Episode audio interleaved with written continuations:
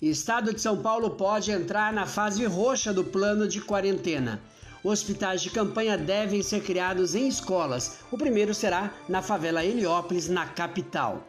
O temor e a gravidade são principalmente parte da região metropolitana. São Paulo está enfrentando superlotação nos hospitais sem leitos de UTI. É o caso de Taboão da Serra, que teve registro de 11 mortes de pessoas por falta de atendimento. Prefeitos têm usado as redes sociais para pedir à população a compreensão e a colaboração de evitar aglomerações e só sair com extrema necessidade.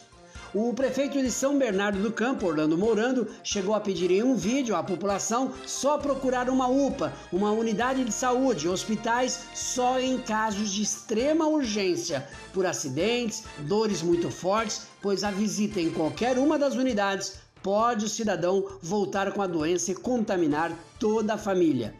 O prefeito de Ribeirão Pires, o Clóvis Volpe, chegou a anunciar que agora todo caso de internação e Covid-19 passará a ser encaminhado para o sistema CROSS, que inclui o paciente numa lista de espera para transferência a outras unidades fora da cidade. Lista esta que a ordem de liberação de leitos não depende mais do município. O paciente fica na fila aguardando uma autorização do Estado caso surja uma nova vaga para o encaminhamento para alguma outra unidade de atendimento.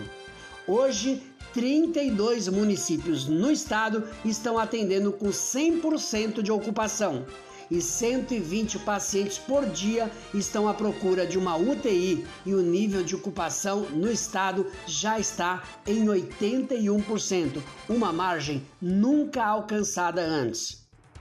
E está sendo discutido neste momento várias reuniões para que o Estado possa a qualquer momento anunciar oficialmente a fase roxa do Plano São Paulo, uma fase mais restrita que a vermelha, onde até os estabelecimentos essenciais terá redução ainda maior de horário de atendimento e os que atendem 24 horas também poderão sofrer alteração em seu horário. E se aprovada essa nova fase, ela já passará a valer para o próximo sábado. Hospitais de campanha devem ser criados em escolas. O primeiro será na favela do Heliópolis, na capital.